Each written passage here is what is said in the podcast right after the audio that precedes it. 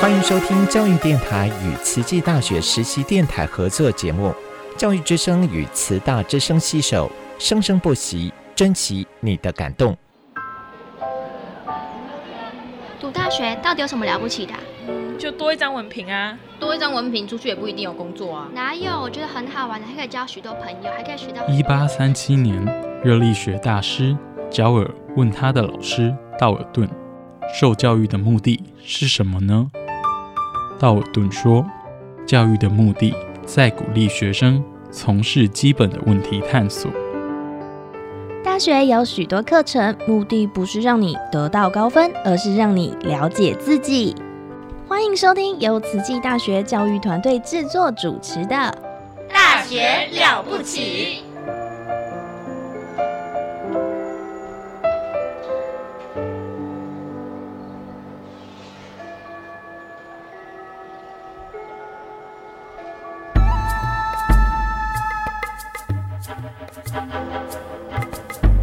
大学之道，守谦之道。十年树木，百年树人，传道授业，济世爱人，热情永不退。邀你空中来相会。您现在收听的是优质好节目《大学之道》。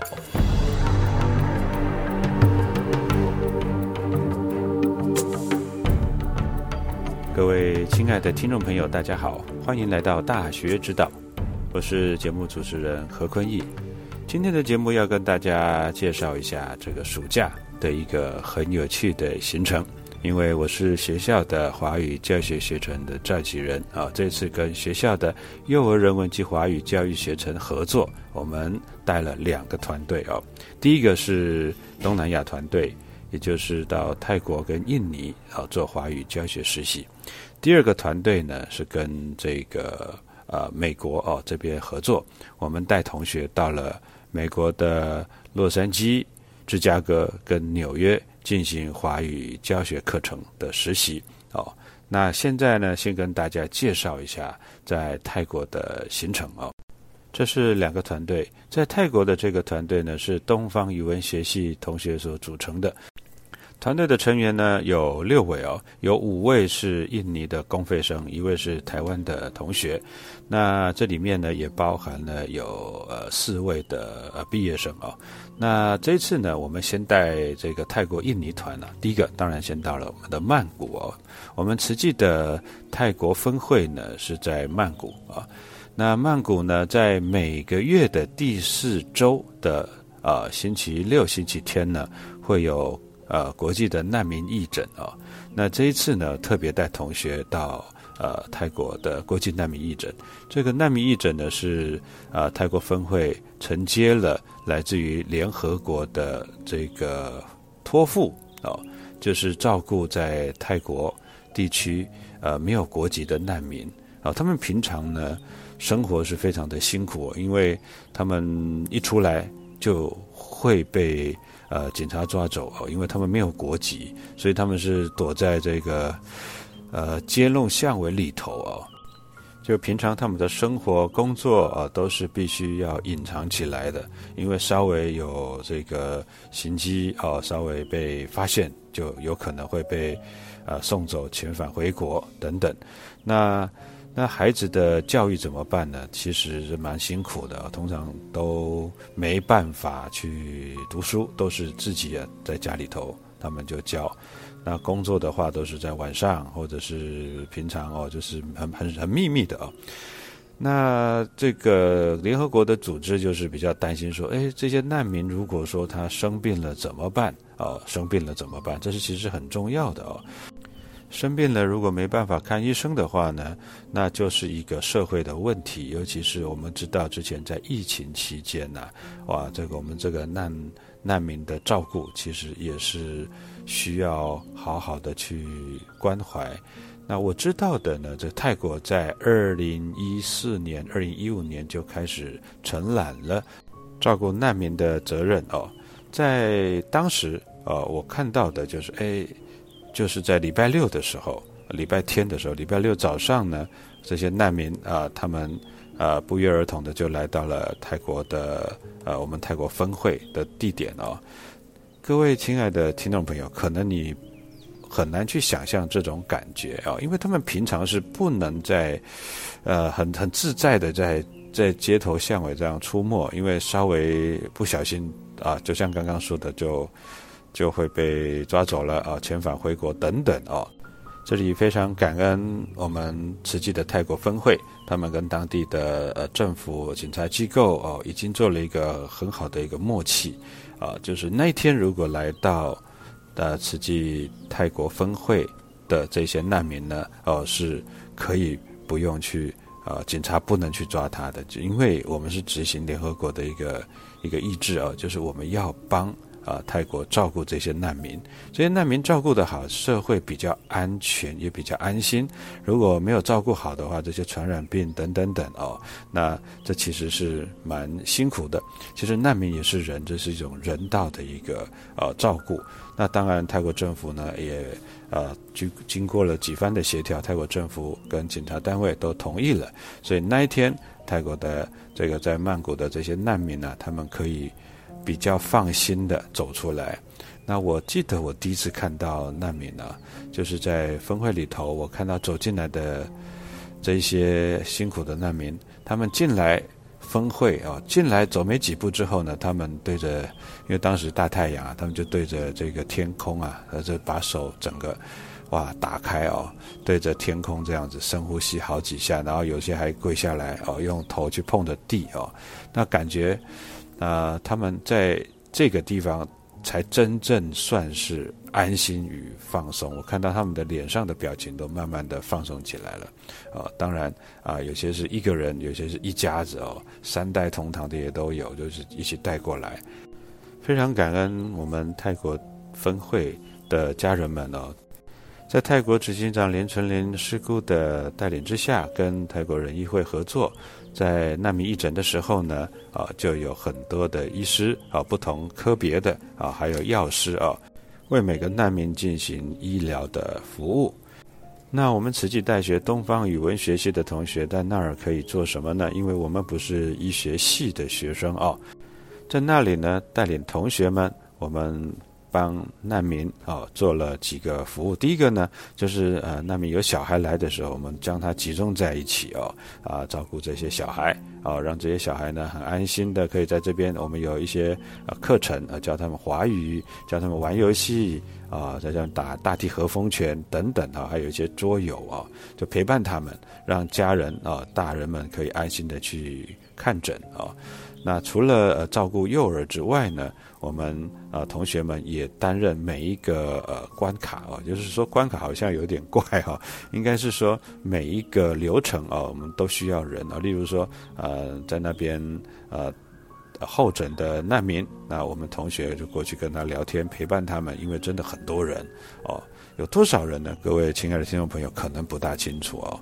每个月的第四周哦，周末，呃，大概有八百到一千人次哦。你想想看，八百到一千人是这个挤到分会里头，那候诊的人当然很多，所以同学们在那儿就帮忙啊，在候诊我们就跟他聊天。当然啊，难民的这个国别都不一样啊，有些人也没办法讲英文，那我就鼓励孩子们哦，就是用。呃，肢体语言 （body language） 啊，就跟他们聊哦。就总之，他总是有办法哦。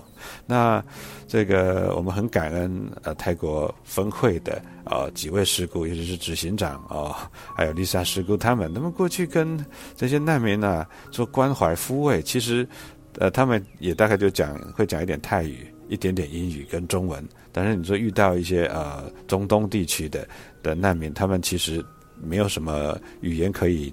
讲哦，那当然就是拿起他的病历表看一下哦，那刚刚做了什么检查哦，跟他聊一下，就说哦，这个血压怎么怎么样哦，就关怀一下。那当然受苦的人是很辛苦，这些难民他就会开始跟他讲哦，肚子啊，比着肚子不舒服啦，或者脖子啦，或者是头怎么怎么样啦，哦，那师姑们就抚慰他们。那同学看到了哦，有样学样，就知道怎么去跟难民呃去做互动沟通。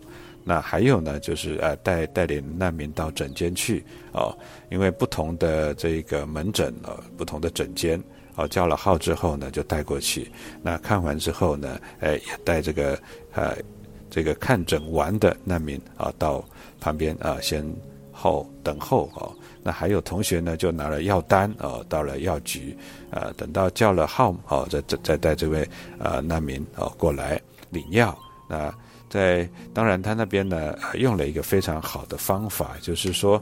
呃，你是不同的国家的这些难民，那总是会有一些知识分子啊。这些知识分子，他们啊来了几次之后就自告奋勇，他们愿意担任职工，哎，就披起慈济的职工服，受了训练之后呢，就在这一个难民义诊为他们自己国别的乡亲哦做服务。当医生啊介绍了呃这个药要吃几颗，要怎么吃啊，或者啊要怎么去啊。做调理，哎，他们都会翻译给自己的这个乡亲哦，所以在这里头啊，难民呢，哎，就起了自助互助的一个责任哦，那他们也有一份参与感跟荣誉感。那我们的孩子在这个地方呢，每年也就交到了很多不同国别的好朋友哦，大家在这个地方共同承担起国际社会的互助与关怀的重要的任务。这也符合我们的校训“慈悲喜舍”。孩子们走出了舒适圈，从台湾到泰国，走到我们的分会，为国际难民进行医疗的相关的陪伴与服务。我们串起了这两千四百公里的长情与大爱。每年暑假，我们不间断的啊，带同学来到这儿进行服务、学习、志工与。难民的关怀，疫诊期间，当然我们呃停了三年。今年疫情解封，我们赶紧带领同学到海外，当然就到了曼谷。尽管语言不同，慈济大学的学生，我们透过微笑、亲切的服务，来自不同国家的难民都能感受到这群年轻人的服务的热忱。看着拉着孩子的小手，亲切的问候。我们希望能够让眉头深锁的母亲感受到来自世界上不同地方给他们的祝福与善意。我们跨越了语言的隔阂，学会了如何付出与关怀，连呃。团队的伙伴个性比较内向的吴医师同学哦，他可以和刚认识的这个老阿妈哦有说不完的话。吴医师同学说：“哎，这个五个兄弟姐妹啊，以前有一点辛苦在他家里头哦，所以连吃饭呢分享啊，有时候小时候大家会抢哦抢东西吃。所以他说他现在看到了这些难民呢，他说啊，我会想到这个老阿妈哦。”呃，而且呢，他家里面的孩子呢，跟他小时候生长环境是一样辛苦的，所以他就会去多关怀这些啊，他的孙子辈啊，就好像啊，在照顾他自己小时候的他哦，哪怕是协助报道，一个很简单的核实祝福的动作，或者是及时的递上一瓶水给这些难民。这些简单的一个微笑、简单的动作，其实意义大不同。团队的伙伴陈丹佳同学说：“爱不分国家，也不分种族。他体会到，只要是生命，我们都应该要尊重，都应该主动付出与关怀。”那团队的伙伴呢？谭富水同学他也分享：“我们今天能够用非常健康的身体去服务别人，哦。”感觉是很幸福的，也很充实，人生非常的丰富而美满。啊，在这儿我们找到了幸福的起源，也开启了人生的另一扇门，人生的视野更加的辽阔。接下来呢，我们带着同学回到了印尼啊，因为团队里头呃有五位印尼籍的学生啊。那同学们呢，回到印尼之后，当然这是他们的国度啊。我们到印尼。啊，雅加达的慈济国际学校进行华语教学实习。我们第一周是见习，我带着同学啊，第一个啊，因为这些同学啊都是刚来的那一年，一九年入学，接下来就遇到疫情啊，大一、大二、大三的暑假啊，这个都遇到疫情，所以今年呢，有些大四刚毕业啊，但是呢也参加华语团，那我们带他回到印尼去。那有一些是在疫情啊。第一年来的，那现在是大三哦。当然，现在解封了，我们就带领大家回到印尼来做华语教学实习。第一周是见习，什么是见习呢？见习就是说啊，我们啊把学生呢分成群组啊。今年呢有六位同学，我们两个两个一组哦，分成三个群组。每一个群组呢都有一位在地的辅导老师这两位同学呢，每一个群组两位同学就到辅导老师的课堂上啊进行学习观摩。所以见习就是见就是看，习就是学习啊，我们就是在教室的后面观摩学习，看看老师怎么带领这个班级，怎么教这些教学内容哦。那我们的要求非常的严格，也就是说，我们要知道说，哎，接下来啊，他要听的这堂课的内容是什么？同学们必须要先知道。那我会要求啊，同学们呢，你想想看这些内容是什么？之后你先试着写你的教案，就是如果让你教，你要怎么写？你先试着写你的教案，我们叫做教案 A 啊。那。真的到课堂上去见习的时候呢，哎，他就拿了一个空白的呃这个教案笔记本啊，上面就有格子哦，就是写啊教学的进度，就是哎，你就仔细的去听这一位老师啊，你的辅导老师他上课，你把他的课程也写成教案，这是教案 B，我们叫做这个拆解式教案，也就是你听了这位老师的课，你把老师的教案写下来，那。当然了，一个群组是两位同学，所以两位同学同时听，听完之后呢，互相去讨论。在讨论的过程当中，就会激荡出很多的想法。有些同学，哎，有记记录到这个部分；有些同学漏掉了，哎，但互相的互补啊，互相的这个呃补充啊，讨论。啊，顺便去讨论一下为什么啊，老师在这个地方要讲这一句话。我们说教学指令语、教学用语哦，一些一些一些口令哦，他必须要了解为什么老师要讲这句话的用意是什么啊？有一些感觉在课堂上很很简单的一句话，其实这句话会形成一个很重要的默契啊。那同学们呢，借由这个拆解教案啊，我们说教案 B 讨论完之后，再跟他们自己写的教案 A 去做比较，就知道说，哎，你还没有教学经验的你啊，跟有教学经验的这个辅导老师，哎，你看看在教案上面的这个高度有多大的差别，那就让他呢，在每一次的教学、每一次的学习呢，能够有很大的收获，让他去写教案，去拆解教案，来比较。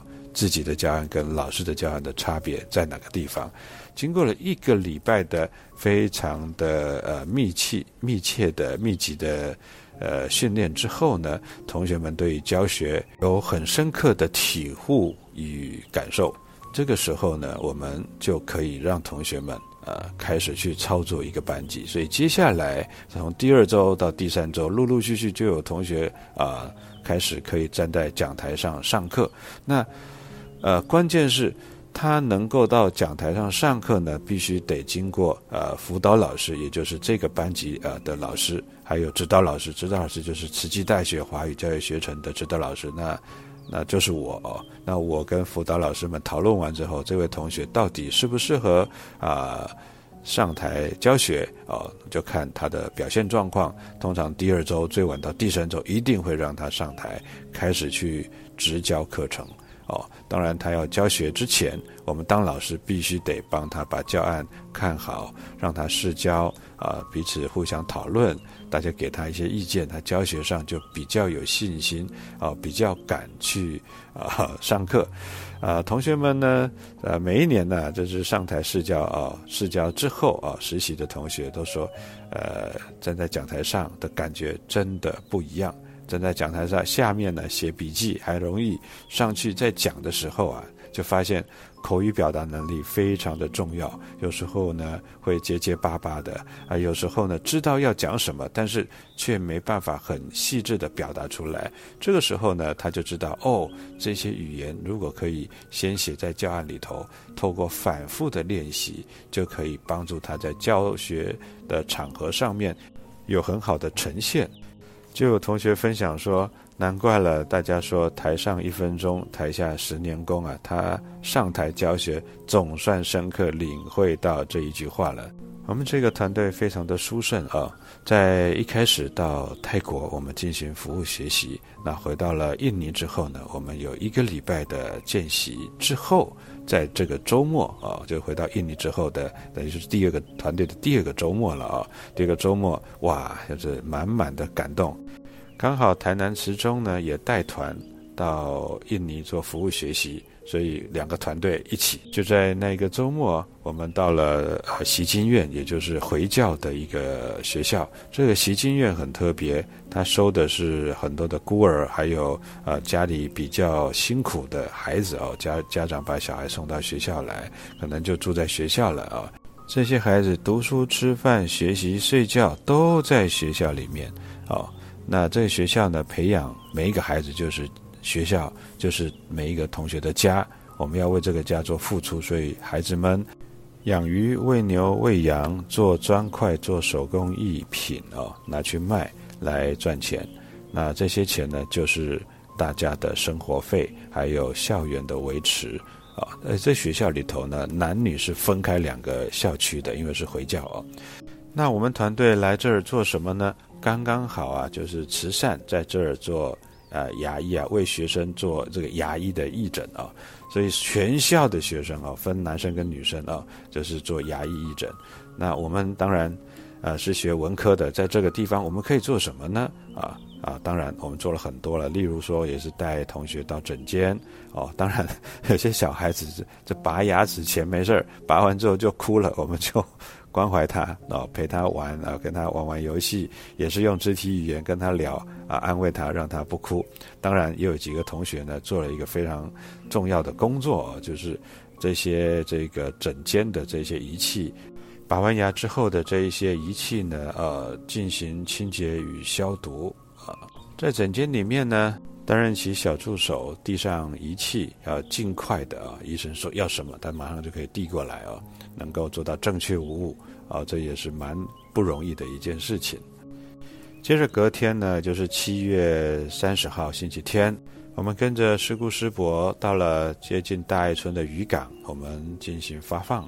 同学们深入社区，跟着师姑师伯分组的到各个呃关怀户的家庭里头啊，把线上物资啊，线上祝福，我们也用手语一家人来关怀他们。接下来的。三周，同学们进入到课堂里头，到台上进行华语教学实习，那就是实习，就是真实的 教学了。看着每一个同学一个一个到台上教学，有很好的展现。身为指导老师的我，每年看到了这些表现呢，心中都非常的骄傲。这也是我每年愿意啊带团的最主要的因素。在《礼记》的学记里面有一句话：“善歌者能使人能记其声。”啊，就是说喜能够唱歌的、喜欢唱歌的，能够最重要的不是让人家听你唱歌，是要让这些歌声能够延续下去。教学也是如此。啊，今天为各位亲爱的听众朋友介绍了这个暑假我们的第一个团队——泰国印尼团。那接下来啊，我们呃有三周啊，要跟大家介绍一下。美国团队，我我们带同学啊，另外一个团队到了美国，有什么样的感受，有什么样的收获呢？我们下周大学之道空中再相会，我是主持人何坤义，感谢您今天的收听。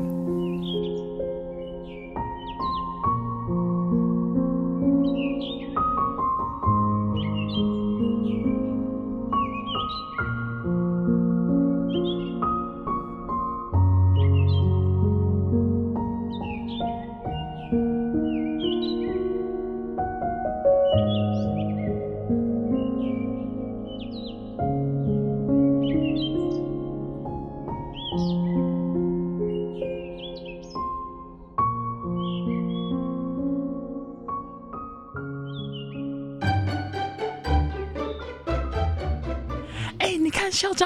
赶快逃！哎，没有了！哎，校长好。大家好，我是慈济大学校长刘怡君，欢迎大家来到校长聊天室。今天我们来谈谈为开展有意义的人生做准备。每一年大学三个入学管道放榜之后。报章杂志还有媒体就会纷纷报道哪一个科系、哪一个行业是未来最赚钱的行业、最有就业市场的行业。那么有一些科系就变得冷门了，影响了很多考生还有家长填志愿的方向。不知道今年的准新鲜人们是不是都上了自己心目中理想的校系？是或者不是都没有关系。准备好迎接大学生活，为展开有意义的人生做准备。其实不必烦恼自己所选择的科系未来是否有就业市场，是否实用，是否找得到工作。只要用心学习，一定有用；只要怀抱利他的理想，一定有机会应用专业。进了大学，有任何学习的机会和活动，就用心的学；各种不同领域的演讲，就用心的听；服务学习活动，用心的参与；国际交流机会，用心的把握；有趣的同学。用心的互动，博学的老师，人格者的典范，用心的跟随。只要用心学习，无论学的是什么科系，一定有用。特别是在人口数逐年递减的社会，各行各业的人才都很重要。我们需要医师、护理师、医检师。科学研究者，我们也需要社工师、心理师、各级学校老师、记者、摄影师、主播、导演。我们也需要翻译师、数位编辑师、管理人才、资讯人才。我们当然也需要工程师、土木技师、建筑师、消防员、警察和厨师。社会是由各式各样的领域。互相支持运作着，各种专业人员在未来世界都扮演着重要的角色。只要专业扎实，有着求知创新的特质，慈悲利他的精神，那么就会是未来的优秀公民，社会有用的人才。欢迎各位慈大新鲜人，祝福大家。未来都能够开展一段丰富而有意义的大学生活，祝福大家。山，船与海港，回来和出发心都一样，白云和天。水与河床，快乐是因为有人陪伴。一身行囊，一片风帆，一路装满希望。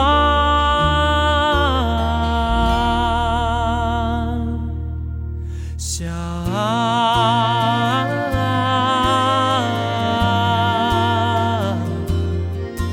于是地平线长出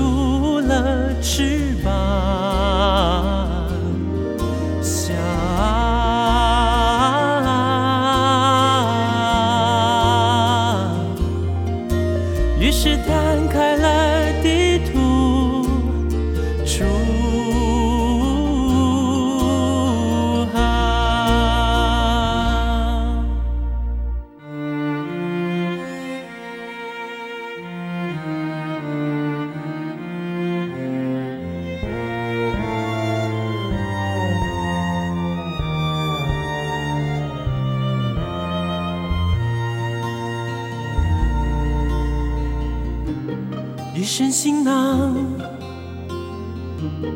一片风帆。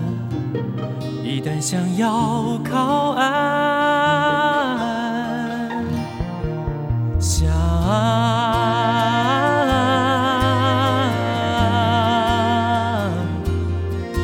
于是心